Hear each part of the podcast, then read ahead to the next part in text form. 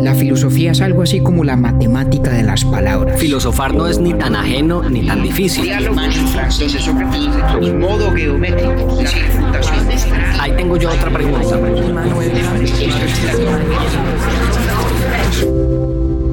Urbi et Orbi, a la ciudad y al mundo. Con David Zuluaga en Nueva York, Octavio Galvis en Nueva York y Luciana Pimiento también en Nueva York. Porque por primera vez en la historia de este podcast vamos a grabar todos juntos un capítulo. Bienvenidos. Buenos días, buenas tardes, buenas noches. Nos da mucha alegría estar de vuelta y saber que al menos un par de nuestros cinco pelagatos nos estaban esperando. Hoy iniciamos temporada como nos gusta, en Grecia. Esta vez no hablamos de Sócrates, sino de quienes inauguraron la filosofía antes que él, un grupo de pensadores conocidos como los presocráticos. Aunque como bien lo dice David, es un nombre que no le hace justicia al enorme valor de sus contribuciones.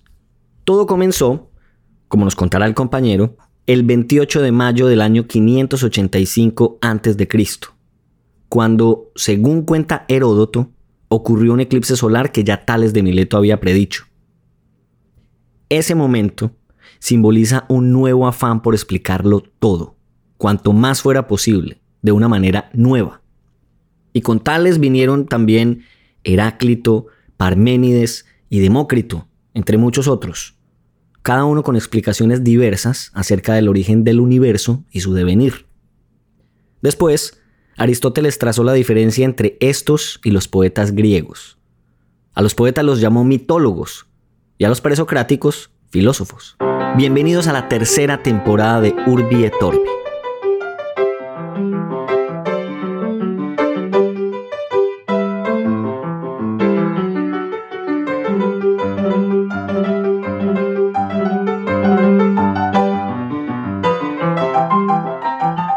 Compañero. ¿Cómo le va? Don Octavio, feliz año. Feliz año para usted también. Nosotros nos fuimos como quien no quería la cosa.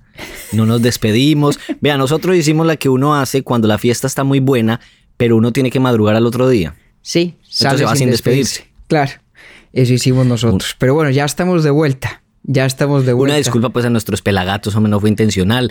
Diciembre, la novena, la natilla el buñuelo nos enredaron ahí un poquito la cosa. Eh, y sobre todo el trabajo. Sí, mucho trabajo al final del año. Pero bueno, ya estamos aquí, de vuelta. Tal cual. Eh, muy contentos, hombre, de estar aquí otra vez con todos nuestros queridos orbinautas pelagatos. ahí vamos en la evolución de la cosa, ¿no? sí, sí, señor. Ya en tercera temporada, oficialmente. Tercera temporada, primer capítulo de la tercera temporada y en total el número 29. Creo que sí. a mí eso no deja de sorprenderme. Somos dos, hombre. Y, muy agradecido con toda la gente nueva que ha llegado y que ha empezado a escucharnos para nuestra grata sorpresa, además desde el comienzo, desde el primer capítulo. Sí, yo creo que cada quien de pronto tiene un punto de entrada distinto, pero los números sugieren que entre por donde entre, nuevo pelagato que se respete. Arranca el curso completo, así es. Y hoy vamos a hablar, hoy vamos a volver a Grecia como ya es costumbre porque el primer capítulo de la primera temporada fue en Grecia, el segundo también, y este incluso va a ser un poco eh, más temprano. Sí, porque pues por dónde empieza uno, por el principio, ¿no? Y el principio de, de, lo que nos ocupa en Urbi et Orbi, que es la filosofía, sobre todo la tradición filosófica occidental, pues es en Grecia, no hay nada que hacer. Hacia allá tendremos siempre que volver la mirada. Eh, porque da perspectiva y todavía no terminamos de aprender todas sus lecciones. Y no en vano nosotros siempre comenzamos temporada ahí, en ese periodo. Eh, las dos anteriores eh, temporadas en Sócrates, y ahí le tengo incluso el dato inútil pero divertido del capítulo de hoy. Usted en el primer capítulo de, de Urbi et Orbi me contaba que a Sócrates lo juzgaron por corromper la juventud y lo condenaron pues a la cicuta. Pero antes de eso, le preguntaron a él cómo creía él que debía ser castigado. Y él respondió que siendo mantenido por el Estado. No le hicieron mucho caso. Manera de castigo. Por eso, por eso tenía fama Sócrates de, irónico. Era bien merecido. De irónico y preguntón. Sí. Sócrates vendría siendo como un intenso hoy en día. Sí, bueno. Por ahí hay unos memes buenísimos además. Como se caracterizó a sí mismo, como un tábano. ¿no? Ajá, exactamente. Sí. Él, pero yo no sabía que él se había autodenominado un tábano, pensé que lo llamaban tábano a él. Pues por lo menos la referencia es muy clara en, la apología eh, de Sócrates que escribió Platón, que es una de las muchas apologías de Sócrates que se hicieron, pero es una de las más importantes. Y le suelto a usted un dato curioso asociado con ese, que bien nos sirve para, para entrar en materia eh, de lo que nos ocupa hoy. Sócrates no fue el primer filósofo que tuvo que enfrentarse a la incomprensión de sus contemporáneos en Atenas. Porque a Anaxágoras ya le había pasado eso antes. Eh, Anaxágoras, que además fue maestro de Pericles, el gran líder de la democracia ateniense, eh, pues le tocó enfrentarse a juicio también por, por impío y le tocó irse al exilio. Pericles trató de defenderlo y hay toda una historia que se cuenta alrededor de eso, pero ah, Sócrates, digamos, es el mártir eh, fundacional de la filosofía occidental porque terminó muriendo por cuenta de ese juicio. Anaxágoras terminó en cambio en el exilio, pero ya existía ese precedente de la incomprensión de los contemporáneos ante esa nueva empresa de la filosofía que estaba naciendo y que duró varios siglos dándose a luz a sí misma, si se quiere, en la Grecia de antaño. Y Anaxágoras viene al caso porque es uno de los muchos pensadores a quienes en la historiografía de la filosofía, en la forma como contamos la historia de la filosofía, se los conoce como presocráticos. Usted creo que me ha oído aludir a ellos como grupo en un par de ocasiones en episodios anteriores. Digamos que en eso la nomenclatura es injusta, ¿no? Porque parece sugerir que lo único notable que tienen y a la vez lo único en común es haber sido anteriores a Sócrates. Ajá. Así me lo dijo usted, de hecho, en, en Claro, y, y, es, yo creo, una forma desafortunada, aunque inevitable ya a estas alturas del paseo, de referirse a ellos. Em, porque son unos personajes extraordinarios, fascinantes, y a los que le propuse yo a usted debíamos volver, o mejor, debíamos ir por primera vez en este podcast, en este episodio, el mundo de los presocráticos. Porque cuando Sócrates llega a la escena de Atenas, ya existía una incipiente tradición filosófica. Sócrates no se inventó la filosofía que además pusieron un case enorme. Claro. Que usted ahorita nos va a explicar. Claro, ahí ya había algo sobre lo que construir. Sócrates cambió la manera de hacerla. ¿no? ¿Se acuerda que hemos hablado en nuestro primerísimo episodio sobre el tema del diálogo y la importancia de que la filosofía se hiciera entrando en una conexión eh, profunda con un interlocutor y en el esfuerzo de conjuntamente dar a luz a la verdad? y ahí la, la metáfora del dar a luz es muy importante porque la usa Sócrates mismo, ¿no? Y la madre de Sócrates era partera. Y ahí hay toda una idea de el diálogo como el vehículo fundamental para que nazca la verdad en el intercambio entre, entre un grupo de interlocutores. Y en eso Sócrates, digamos, transformó la forma como hacemos filosofía. Pero, como le digo, ya había bastante allí antes de él. Y entonces ¿Por qué no abrimos hoy de pronto esa caja de Pandora por un momento de los llamados presocráticos y devolvámonos ahí sí al principio de verdad? Yo me siento como en ese libro que ha aludido varias veces, el de las bodas de Cadmo y Armonía de Roberto Calazo, que tiene, que tiene una forma muy simpática de narrar la historia de los griegos antiguos y de la mitología, ¿no? Y empieza a echar un cuento y dice, bueno, pero ¿cómo comenzó todo en realidad? Y arranca por otra parte más lejos todavía en el tiempo. Y luego vuelve y dice, pero ¿cómo comenzó todo en realidad? Y se devuelve aún más, ¿no? Así estamos nosotros. Arrancamos un poco con Sócrates y ahora vamos a devolvernos, a devolvernos del todo. Y de golpe es útil para ubicarnos en el tiempo y en el espacio, poner esto en una perspectiva macro. Hay unas, un par de fechas que son interesantes en la tradición de la filosofía, importantes. La primera es de una precisión extraordinaria, el 28 de mayo del año 585 a.C. En la tradición se dice que en ese momento nace la filosofía.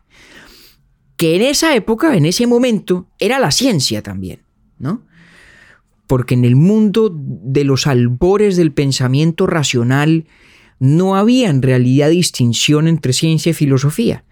Cualquier esfuerzo por desentrañar la naturaleza de lo que existe del mundo que nos circunda a través de la razón y de la inteligencia, pues era la misma cosa, era una y la misma cosa ciencia y filosofía. Y por eso, de hecho, Aristóteles se refiere a estos presocráticos como filósofos naturales.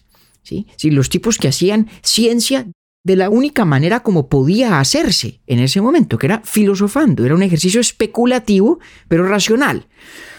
Entonces ese 28 de mayo del año 585, resulta que hubo un eclipse solar. Por eso es que podemos precisar la fecha de esa manera. Los astrónomos nos han ayudado a precisar ya no solo el año, sino el día el 28 de mayo del año 585 a.C., ocurrió el eclipse solar que según la tradición, sobre todo según las vidas de los filósofos ilustres de Diógenes Laercio y de varios otros que lo registran, este episodio, ese eclipse lo predijo el señor Tales de Mileto.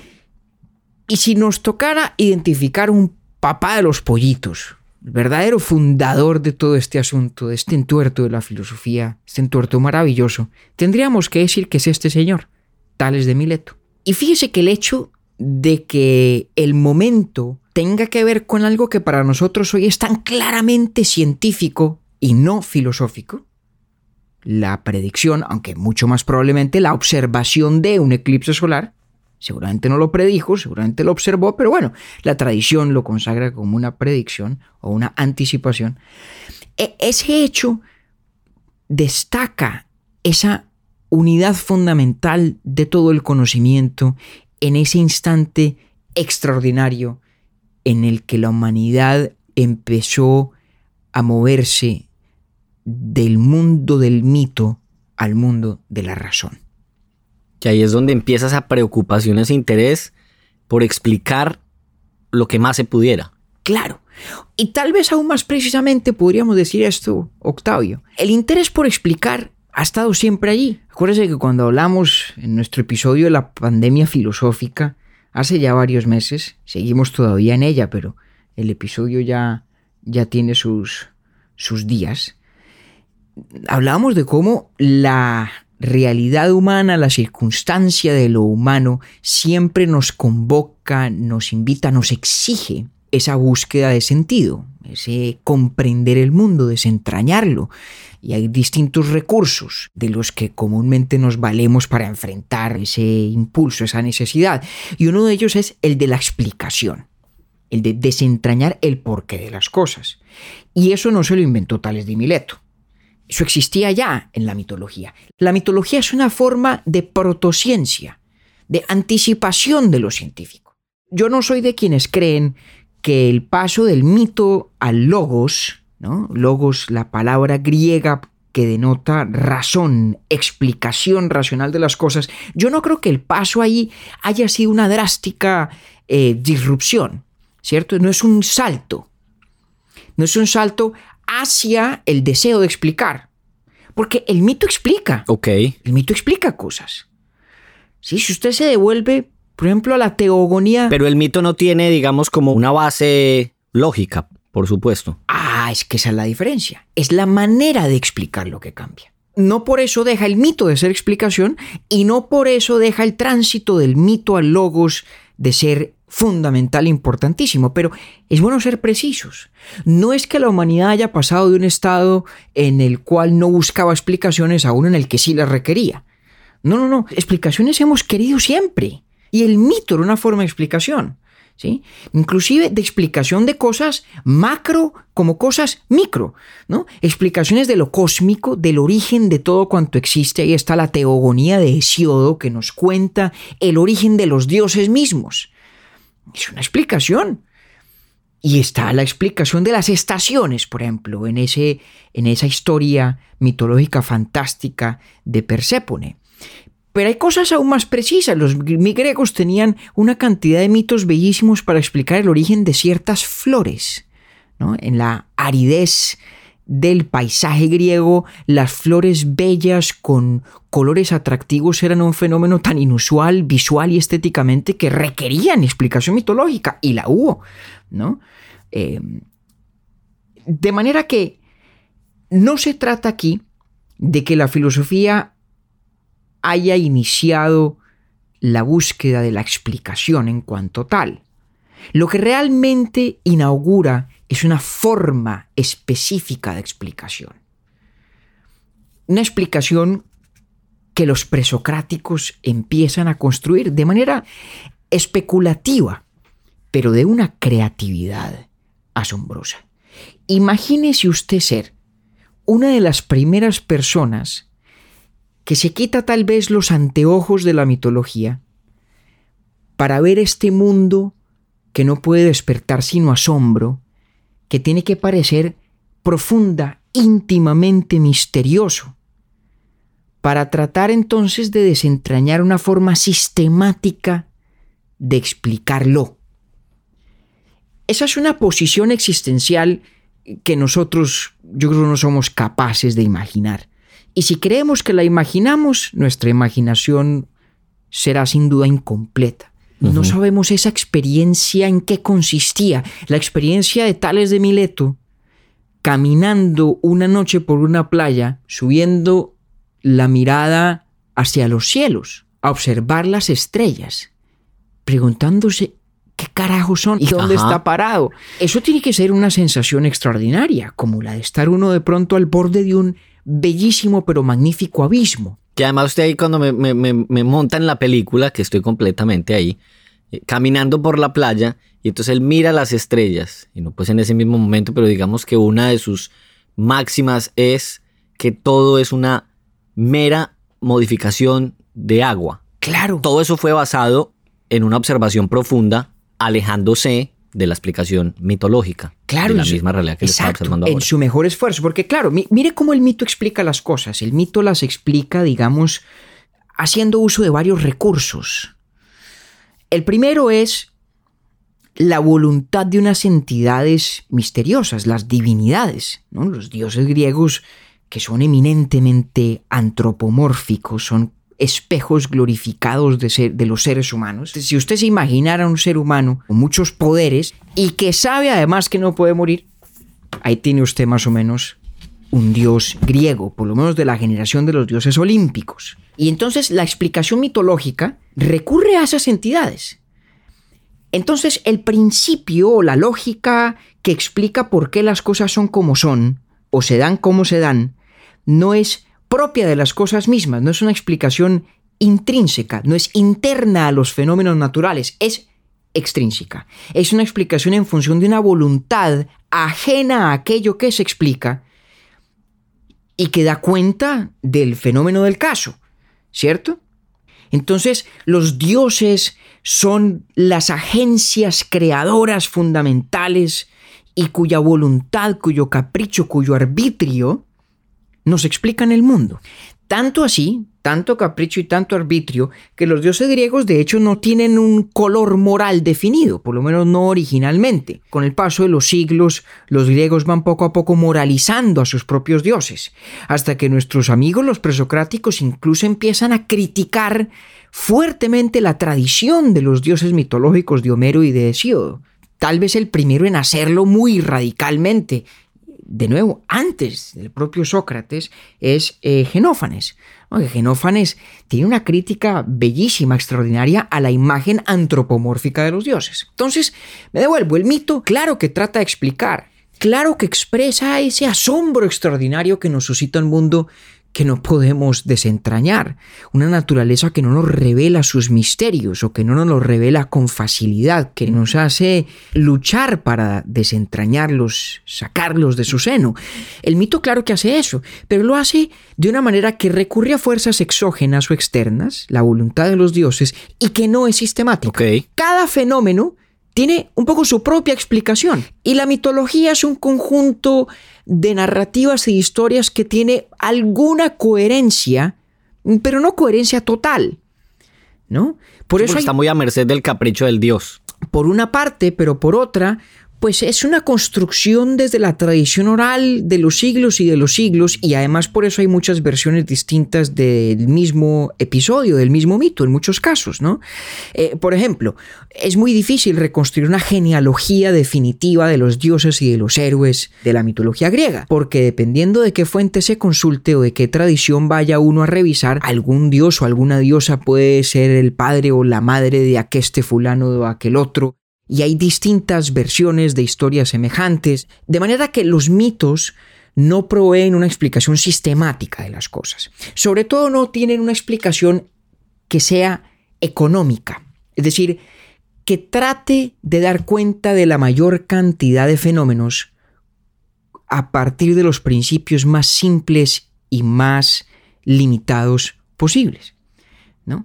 Ese principio de parsimonia, lo que luego vendría a llamarse la navaja de Ockham, no existe en el mundo de la mitología. En el mundo de la mitología, pues a algo que, que, reclama explicación, pues se le inventa una historia. Y se le inventa una historia que es más o menos coherente con las historias que ya existen. Y son desarrollos de esas historias ya existentes, pero es, digamos, una respuesta ad hoc, eh, oportunística, digámoslo así, frente al fenómeno que hay que explicar. Estos tipos, los presocráticos, amigos nuestros como el señor Tales de Mileto, tratan de hacer algo que es todo lo contrario. Tales nos invita a pensar en el mundo como la manifestación en distintas versiones, distintas materializaciones de un único principio natural fundamental que es el agua. Y se preguntará alguien de pronto, bueno, ¿y por qué? ¿Por qué el agua? Y, parece, dadas las muy limitadas fuentes, los mínimos fragmentos de cosas que Tales dijo y que la tradición conserva, dado todo eso, em, parece que es por la asociación entre la humedad y la condición de las cosas vivas. Los animales, las personas, las plantas, aquello que tiene vida, Tales decía, aquellas cosas que tienen alma, es decir, aquellas cosas que tienen en sí mismas el principio del movimiento, son cosas que tienen una afinidad con la humedad, con, el agua. Y aquí lo interesante de tales no es si el agua es o no el principio fundamental de la naturaleza, eso no es lo interesante. Lo interesante es la idea de principio de la naturaleza, lo que en griego se conoce como arge. La palabra arge significa lo que viene primero, pero también significa regla, lo que explica la estructura de algo, ¿vale? O sea, por lo importante del man es que por primera vez alguien dijo, todo debe tener, o sea, hay algo aquí que debe ser un principio fundamental. Al margen de si es el agua o no es el agua, lo importante es lo otro. Exactamente. Voy bien. Exacto. Esa idea del arjé de encontrar un principio que de manera muy económica explica la totalidad de lo que existe es una de las grandes, extraordinarias innovaciones intelectuales de estos presocráticos. Ahí sí hay completamente la economía que usted mencionaba hace dos ah, minutos. Imagínese, un concepto de un tipo de entidad natural que en teoría por sí sola podría explicar todo cuanto existe. Bueno, imagínese qué audacia, qué ambición intelectual la de este tipo. ¿No? No, y ahí ya ves, ahí sí ya estoy completamente sintonizado con lo que usted dijo hace un rato, y es tratar uno de imaginarse el momento de este hombre llegando a semejante reflexión, pues es que se queda uno corto. Claro. Entonces. Y de ahí para atrás lo que era otra cosa completamente distinta. Eh, una cosa totalmente diferente. Y solucionado además. Claro y repitámoslo porque es muy importante. A la gente cuando de pronto estudia filosofía en el colegio le explican que el paso del mitos al logos es el paso, digamos, de las explicaciones fantásticas y supersticiosas o de, o de la no explicación a la explicación racional del mundo. La cosa es más compleja y más sutil y más bella tal vez. Hay una continuidad en tanto que el mito busca explicar. Pues es que si no, no se lo habrían inventado.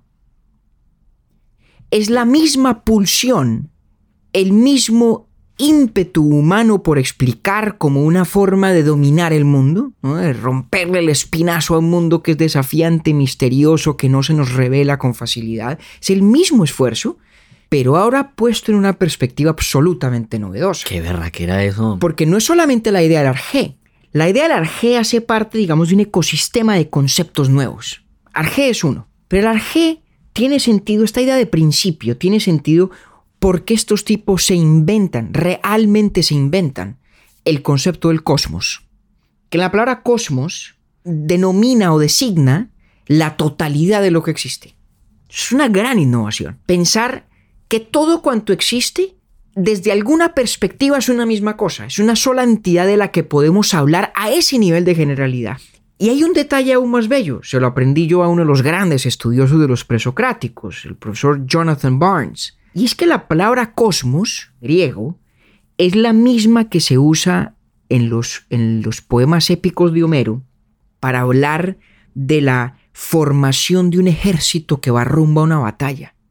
Y lo que dice Barnes es que la connotación de el vocablo cosmos, dado ese uso que tenía Homero antes de los presocráticos, nos permite apreciar el hecho de que esa totalidad de lo que existe es como ese ejército en formación de batalla. Es ordenado y bello elegante. Eso es de Barnes. Eso es, eso es una observación que le aprendí yo a Jonathan Barnes. Okay. Y fíjese el contraste. Si uno se devuelve a leer la Teogonía de Hesiodo, que es uno de los, de, los poetas fundadores, digamos, de la tradición cultural y espiritual griega, de la mano de Homero, naturalmente, en Hesiodo, en su Teogonía, en su historia del origen de los dioses, ¿cómo arranca el mundo? El mundo arranca en la antítesis del cosmos, en el caos. En el caos absoluto. Exactamente. En la historia de la mitología de Siodo, primero fue el caos, y luego la noche, y poco después irrumpe el amor, que arranca a dar forma al mundo. Así nos lo ah, cuenta además Aristófanes. No, me había contado esta. Así nos lo cuenta también Aristófanes. Y lo que hacen estos tipos, estos presocráticos, es transformar radicalmente esa concepción, ese punto de partida. El mundo no es primigeniamente un caos, es un cosmos, es un orden y es un orden bello. Y es precisamente porque es un orden que admite un arjé. No puede haber un arjé del caos. No puede haber un principio, ni en el sentido de inicio, ni en el sentido de regla, orden de algo que le dé estructura al caos, porque el caos por definición es aquello que carece de estructura.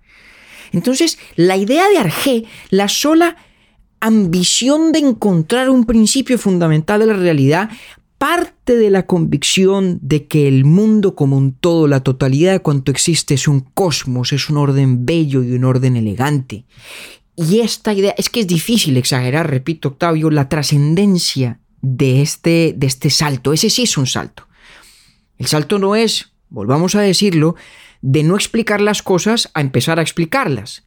El salto es de explicarlas de la manera un poco accidentada y arbitraria de la mitología a la explicación sistemática y rigurosa que arranca por el supuesto de que el mundo tiene un cierto orden y que nos es dado desentrañar ese orden.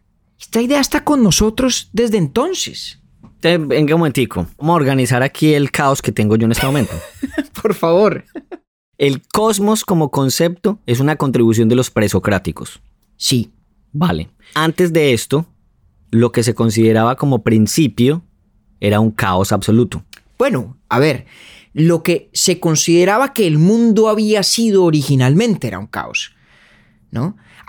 Antes de los presocráticos, el mundo que en que vivían los de entonces no era un mundo de caos, era un mundo que ya tenía alguna medio estructura, ¿no? Porque la historia es larga. Entre el caos y el mundo de Hesiodo han pasado muchas cosas.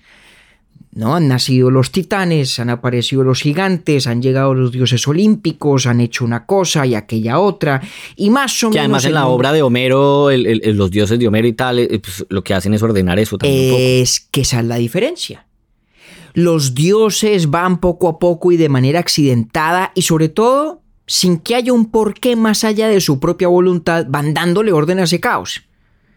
Mientras Pero eso es muy bacano lo que usted está diciendo y es porque es que puede ser ese, esa organización del caos por parte de los dioses eh, es em, poco caprichosa pues o, autónoma la una la otra.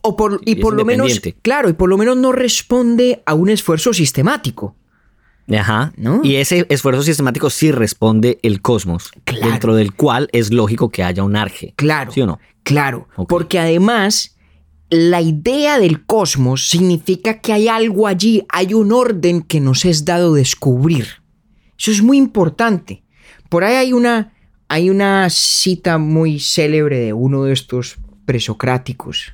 Son varios, ahorita tenemos que mentarlos mejor por nombre.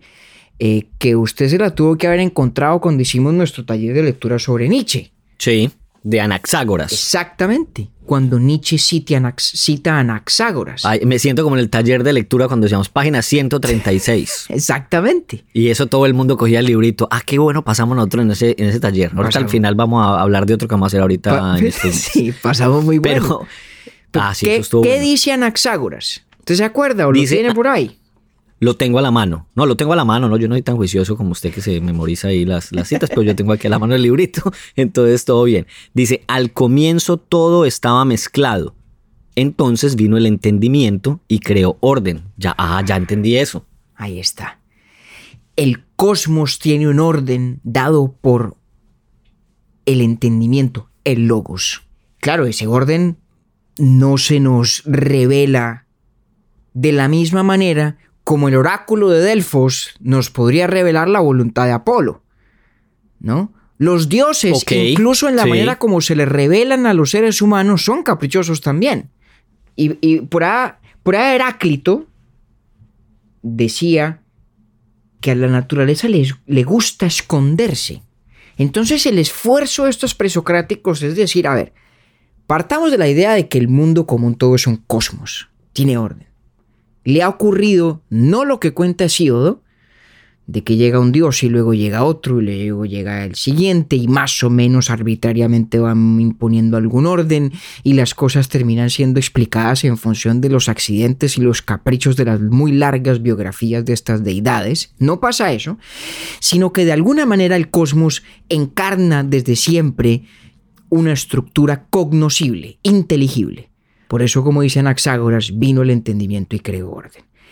La inteligibilidad del mundo es la gran transformación que ocurre con los presocráticos. La convicción de que el mundo es comprensible, pero comprensible no de cualquier manera, comprensible racionalmente. Por eso hay un arjé que podremos descubrir, a pesar de que, como dice Heráclito, la naturaleza no nos lo regale, porque le gusta esconderse. Qué verra que era eso. Y, por eso, de la mano de Cosmos y de Arge, van estos otros dos conceptos, Fisis y Logos. Fisis es la naturaleza, es esa forma como se nos manifiesta el cosmos. Es aquello sobre lo que tenemos que pensar para desentrañar el Arge, para dar con él. Tales dio con el agua, Anaximandro diría que es el apeirón, ¿no? lo ilimitado, que carece de todo límite. Anaxímenes diría que es el aire. Algunos dicen que Heráclito pensaba que era el fuego. Pero lo importante aquí no es esa opinión específica sobre el arjé. Lo importante es la idea de que hay un cosmos, de que se nos revela como fisis, como, una, como naturaleza, de que a través de esa forma como se manifiesta podemos desentrañar el arjé, el principio, y de que la manera, a su vez, cómo logramos desentrañar el arjé es el logos, es la razón. Y ahí está el ecosistema esencial de los conceptos presocráticos. Y sabe que me parece muy bacano que fue Aristóteles más tarde el que crea la distinción. Claro. Entre lo que usted ha explicado hasta ahora. Claro, porque Aristóteles, Aristóteles tuvo una muy aguda conciencia y, además hizo un esfuerzo admirable por entender todo lo que estos personajes decían. que habían hecho estos manes distintos, claro. Realmente entró en diálogo con la tradición. Platón también hasta cierto punto, aunque muchas veces Platón tuvo mayor interés en los, en los sofistas, que son un poco después de estos personajes de los que estamos hablando. Pero Aristóteles realmente entabló diálogo con estas figuras y mucho de lo que sabemos de ellos se lo demos a Aristóteles. Y casi todos los fragmentos que se conservan de los presocráticos, además, es una cosa muy curiosa, se los debemos a un tipo que se llama Simplicio. ¿Simplicio? Sí, señor, Simplicio, que era un académico, realmente un académico eh, del periodo helénico, casi mil años después de Tales de Mileto, que escribió una cantidad de comentarios muy extensos a los libros de Aristóteles. Entonces, como el tipo tenía el beneficio de tener acceso a, las, a la biblioteca de Atenas, y además, digamos, conocía todo lo que se conservaba aún en, en las escuelas filosóficas de su época, pues él tuvo el juicio para fortuna nuestra, de sentarse a escribir comentarios sobre la obra de Aristóteles que también se remitían a todo lo que decían estos presocráticos. A lo presocrático. Porque la gran tragedia, digámoslo así, es que es muy poco lo que conservamos de ellos. Hay, hay diferencias, ¿no? Hay unos sí, claro, si Sócrates no escribió esto, man es mucho menos. Algunos sí, algunos parece que sí, es que sí, algunos sí escribieron. Algunos sí escribieron y algunos fueron bastante prolíficos, de hecho. Lo que pasa es que la preservación de esos textos, pues no fue muy accidentada históricamente. ¿sí?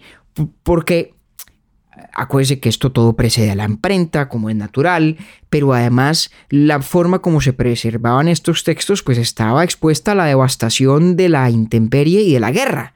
¿no? Cada vez que hay una invasión y alguien quemaba una biblioteca, ah, claro. Eh, pues hasta ahí llegaban las copias de los libros. Pues imagínense, si, si hemos perdido textos medievales, no habremos perdido muchos más aún de este periodo histórico. Además, porque hay un momento importante, de pronto con esto me devuelvo brevemente al principio. ¿Se acuerda que dijimos que la historia arranca el 28 de mayo del 585? Pues podríamos decir que la historia termina en el año 529 después de Cristo, cuando el emperador Justiniano em, prohíbe la enseñanza de la filosofía pagana.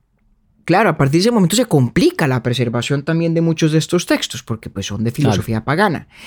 Porque además, esto también es importante, los presocráticos, muchos de ellos seguían en diálogo con la tradición mitológica. Es tanta la continuidad. Por ejemplo, Empédocles, que fue posterior a, Tales y a Anaximandro y a Anaxímenes y demás, Empédocles tenía toda una teoría del mundo en la cual los principios que explicaban los ciclos del cosmos, ¿no? Porque él creía algo así como que el cosmos era una masa de una sola cosa que de pronto se iba disgregando para constituir entidades individuales, ¿no? Una estrella aquí, una montaña allá, un árbol allí, un animal acá, y que con el paso de los ciclos cósmicos volvían todas a juntarse como en una misma masa, ¿no? Una historia muy extraña y muy interesante. Pues eh, eh, Empédocles creía que las dos fuerzas que explicaban estos ciclos eran el amor y la discordia. Y en muchos fragmentos se refiere al amor y a la discordia con nombres de dioses del panteón griego. O sea, todavía están en comunicación con esa tradición, en distintas medidas. Como le decía, Genófanes, por ejemplo, era mucho más crítico de la tradición religiosa griega. Genófanes era monoteísta para todos los efectos. Eh, pero hay, había otros presocráticos que no. Porque Empédocles ya habla de los cuatro elementos, ¿no? Claro, Empédocles, exactamente, Empédocles habla de los cuatro elementos y de la agencia del amor y la discordia. Y lo interesante es que, a la luz de lo que venimos hablando, a pesar de que les da nombre de dioses en algunas oportunidades, no son fuerzas personales, no actúan por capricho, son fuerzas impersonales. Es como coger la imagen de los dioses y casi conservar el tributo verbal a esa tradición de Homero y de Hesíodo, pero transformándolos a tal punto que son irreconocibles. El amor y la discordia de Empédocles no se parecen a los dioses del Olimpo en nada, pero nos ayuda a recordar que, que los cambios históricos las transformaciones telúricas en la forma de pensar de la humanidad no ocurren de un día para otro. No llega el señor Tales de Mileto y dice, bueno, cerrado y concluido el capítulo de los mitos, vámonos ahora a hacer filosofía y a hacer ciencia. Que repito, era la misma cosa en aquel entonces. Es un cambio radical desde el punto de vista de, las raíces, ¿no? Cambia de fondo la forma de ver el mundo, pero es a vez progresivo. Ah, eso es muy bacano. Porque, por ejemplo, también me acuerdo que en lo que usted me, compartió para leer, en les decía que todos éramos espíritus vestidos temporalmente en, carne humana.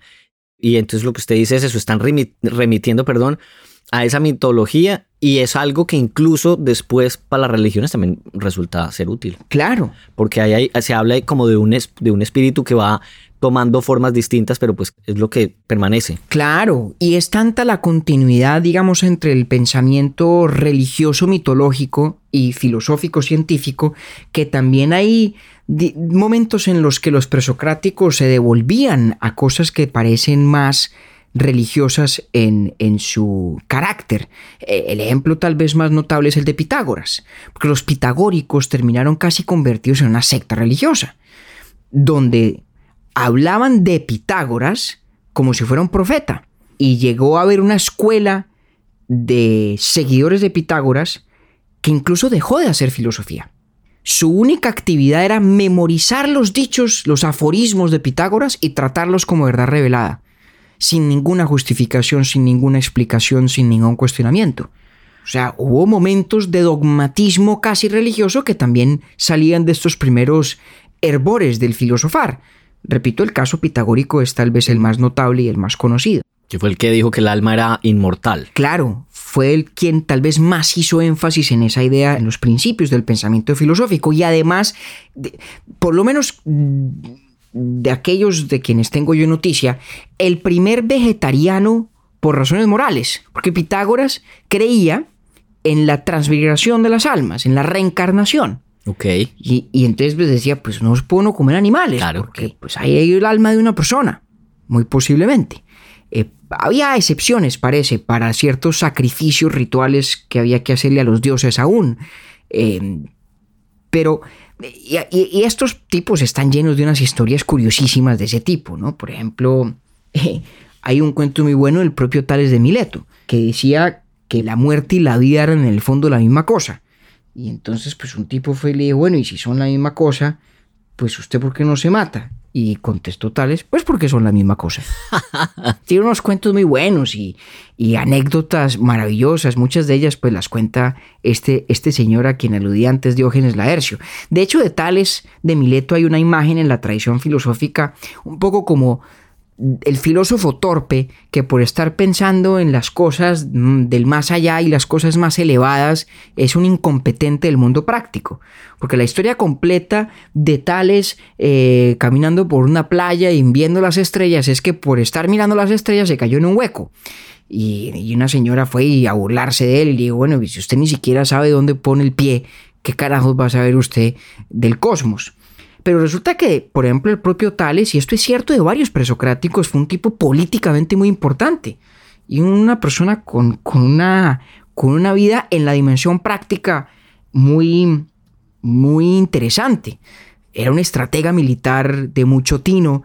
Por ahí hay un cuento de cómo le ayudó a un general a cruzar un río con su ejército, porque era un río grande, difícil de cruzar, no había puente y lo que hizo Tales de Mileto fue abrir un poquete río arriba para desviar parte del río, reducir, digamos, el caudal del río a la mitad por dirigirlo en parte em, por un cauce nuevo y artificial construido por él, de manera que era más fácil cruzar dos riachuelos que un solo río grande. Y parece que esta innovación táctica de Tales de Mileto fue clave para ganar esa batalla, ¿no?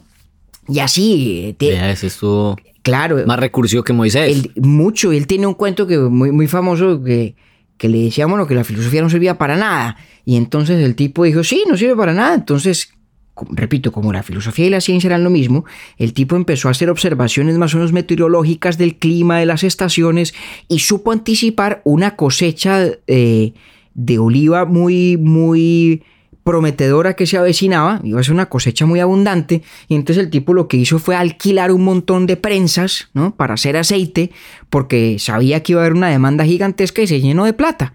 Y les digo, ah, sí, que la filosofía sí sirve.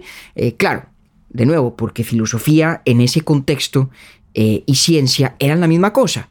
Eso es muy importante, eso ha sido muy importante para mí, entender que en ese momento eso iba junto en esas copias que usted me, compartió, había una frase algo así como no, en aquel entonces no existía la inocencia de la especialización, ¿era la que decían? Sí. O los pensadores no eran inocentes de especialización, una vaina así. O, mejor, eran inocentes de la especialización, es decir, no... no eran inocentes de... Exacto. Sí, sí, sí. Claro, Exacto. porque es que estaban empezando la totalidad del proyecto que habría de convertirse en ciencia y en filosofía. Estaban empezando la idea, el proyecto, el propósito de sacarle a la naturaleza a partir del uso de las razones o secretos que nos guarda. A partir de la convicción de que ella es manifestación del cosmos, de un mundo que tiene una estructura inteligible y ordenada. Y mire, cuando uno lee ese, digamos, principio fundamental de los presocráticos, yo siempre pienso en Einstein, por ejemplo. Es que así de actual es esa convicción fundamental. Algún día que hagamos el capítulo o los capítulos de Einstein que tanto nos hemos prometido y creo que hemos prometido en público también, hablaremos de eso. Pero Einstein era un profundo convencido de que el quehacer del científico tiene por supuesto esencial e inevitable, inescapable, la certidumbre de que el mundo tiene una estructura cognoscible, inteligible, que nosotros, a partir de nuestros esfuerzos humanos, podemos más o menos ir descubriendo. Y eso se lo debemos a estos personajes. Tamaño de contribución. Por eso es que me da a mí... Guayao. Sí, guayao, pues que lo releguemos a la categoría de, simplemente presocráticos. Porque es que hay tanta riqueza allí. ¿no? Y, un día estos tendremos que volver a algunos otros. He hablado mucho hoy de Tales de Mileto porque es que es el primero. Y yo le doy muchas vueltas a esa idea de cómo será ser ese tipo. ¿Qué se sentirá uno levantarse un día y decir, no basta con lo que han dicho Homero y Hesiodo? Si el mundo es cosmos, ¿cuál será el arjé? Y ponerse uno a pensar, ¿Cómo será eso? Si el mundo es cosmo, ¿cuál será el arjé? Tal cual. Esa es una aventura que ya nadie podrá vivir nunca. La vivió Tales por todos nosotros. Y no nos queda sino la posibilidad de vicariamente vivirla a través suyo, con la imaginación. Y a mí me maravilla solo pensar en eso, en ese momento. Pero como digo, no es el único. Y hay otros, y son fantásticos. Parménides, de quien no hemos dicho nada, y que fue importantísimo, sumamente influyente, y su seguidor Zenón de Lea, que, formalizó las paradojas de, de, de Parménides, o a partir de las ideas de Parménides que han ocupado los lógicos hasta, hasta nuestros días, ¿no? Lewis Carroll, por ejemplo, el famoso escritor de Alicia en el País de las Maravillas, escribió un ensayo muy famoso, muy breve, precisamente para tratar de resolver las paradojas de Zenón de Lea. Ese sí lo quiero leer, pues. Y está Demócrito con su predecesor Leucipo, ¿no? Que, que son los que se inventan la idea del átomo, por Dios. Milenios antes de, de Rutherford. Aquí hay una riqueza extraordinaria que tendremos que seguir explorando juntos, Octavio, pero, pero bueno, por algún lado había que empezar. Y como decía Calazo en ese libro al que aludí al principio, bueno, ¿y cómo comenzó todo? Pues comenzó con el asombro de Tales de Mileto. Comenzó con ese equipo. ¿Cómo es que llama el, libro de Calazo una vez más, compañero? Las bodas de Cadmo y Armonía. Ese, se lo debo yo leer. Hoy hablamos entonces como de una primera fase de los presocráticos, muy enfocados en tales, pero pasamos por ahí por algunos otros. Pero sí está claro, eh, me queda claro cuál es la, ruptura tan importante a partir de la cual hay una gran contribución en cabeza de tales a nada más y nada menos que el nacimiento de la ciencia y la filosofía cuando en ese momento pues estaban eran una sola. Así es. Déjeme nomás leerle de pronto una de estas muy sencillas frases. Estas de Aristóteles no podemos atribuírsela a tales pero de golpe nos ayuda a reconstruir esos primeros esfuerzos por pensar el mundo desde logos. Dice, tiene que existir una naturaleza, bien sea una, bien sea más de una, a partir de la cual lo que existe se preserva a sí mismo y todas las demás cosas pueden existir. Es decir, tiene que haber un arjé. si existe mundo, si el mundo es cosmos, tiene estructura y está organizado de alguna manera, y si esa estructura es cognoscible, es inteligible, pues tiene que haber una naturaleza, alguna cosa, o más de una tal vez, pero por lo menos Tales creía fundamentalmente una, que explique por qué lo que existe continúa existiendo y por qué lo que en un momento dado no existe, de repente empieza a existir. Volvamos por favor, volvamos por favor entonces rápidamente a tres conceptos importantes y su definición, para yo alcanzar ahí ya como a hilar todo. Entonces, cosmos. El mundo no es caos. El mundo es una totalidad que tiene un orden y un orden además bello, elegante y cognoscible, por lo tanto. Porque si tiene orden, se puede entender. Se que luego que la naturaleza sea esquiva es otra cosa, pero se puede entender Exactamente, que a nosotros nos quede difícil es otra cosa. ¿Sí? Pero como decía Anaxágoras, si vino el entendimiento y creó orden, entonces ese orden debe ser de posible acceso al entendimiento. Vale. Arge. El arge es el principio.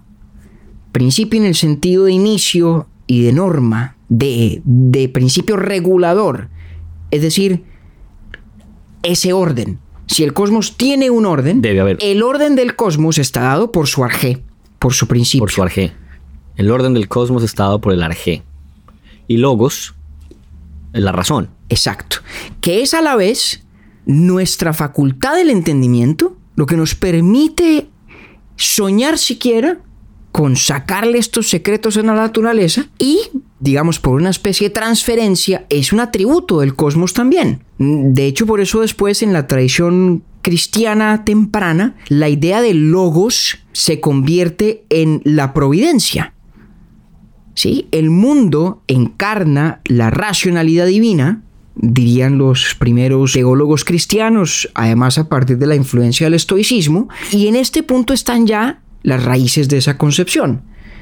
El logos es nuestra facultad de entendimiento y nuestra facultad tiene valor porque el mundo a su vez tiene como atributo el logos.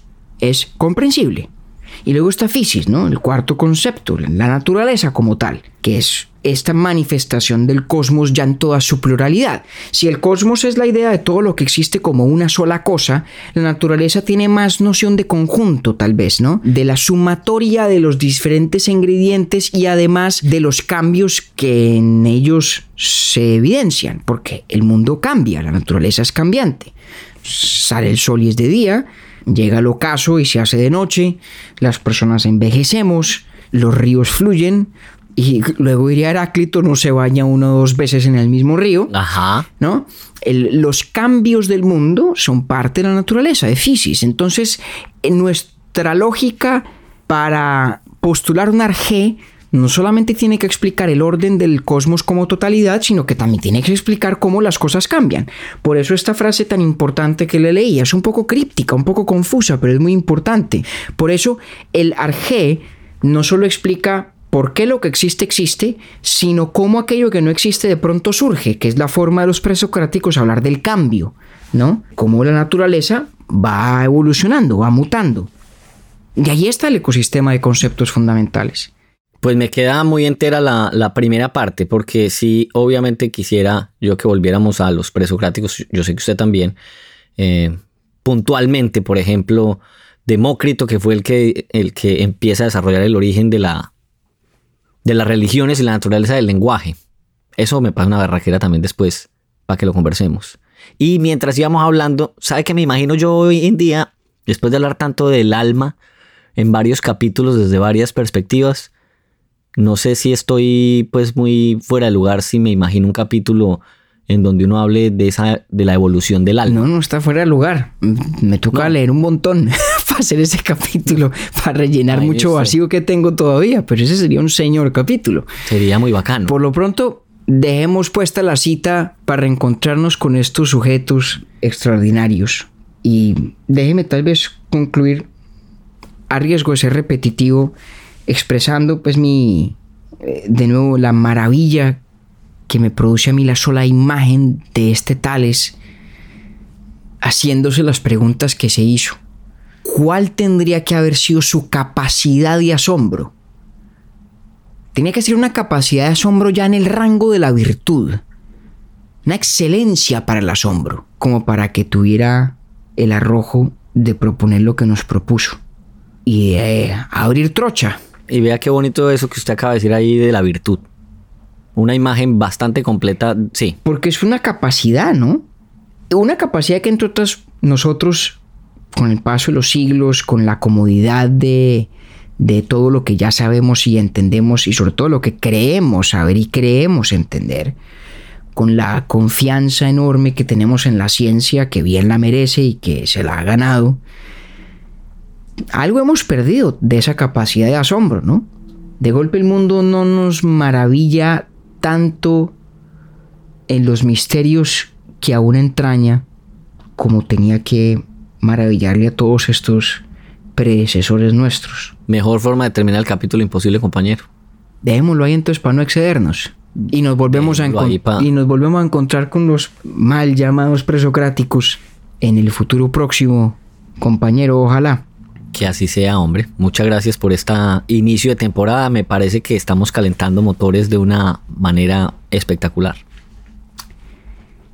Pues ojalá coincidan con nosotros nuestros queridísimos pelagatos urbinautas muy importante esa parte. Claro. Y además, y con esto sí para concluir, que estén pendientes porque vamos a insistir en esto los talleres de lectura. El que hicimos sobre Nietzsche fue maravilloso, por lo menos para nosotros. Aprendimos cantidad y lo disfrutamos enormemente. Hicimos nuevas y muy fecundas amistades. Eh, luego, Vienen más. Vienen más, vienen más y muy pronto, porque yo nunca había leído a Nietzsche y, quedé fascinado por, sobre todo por haberlo leído en compañía no solamente suya, sino del grupo, de los dos grupos además que nos acompañaron y fue una experiencia completamente distinta. Si yo cojo pues el libro y lo leo por mi cuenta, eso no habría sido tan entretenido, eh, al menos en mi experiencia personal, como si lo fue en el taller. Así que yo creo que en estos días, esta semana tal vez empezamos a anunciar el próximo taller de lectura, el próximo ejercicio ahí en, nuestro, en nuestra cuenta de Instagram y en nuestra página web también. Claro que sí. Compañero, un abrazo y, me alegra mucho, hombre, que en 2021 estemos eh, con tantas ganas de continuar este ejercicio. Pues, hombre, don Octavio, siempre un placer y hasta muy pronto.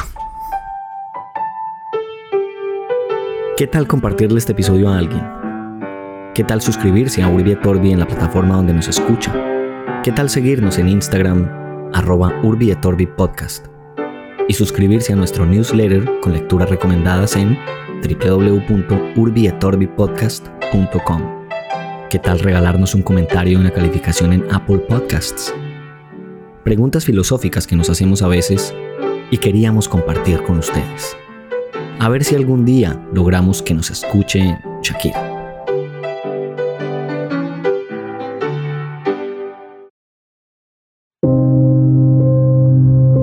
Urbietorbis producido por Bielo Media con la coordinación general de Camilo Zuluaga y la dirección creativa de María Cristina Pimiento. Agradecemos especialmente a Luchi y Titín por la voz del cabezote y nuestro logo. Nosotros somos David Zuluaga y Octavio Galvis.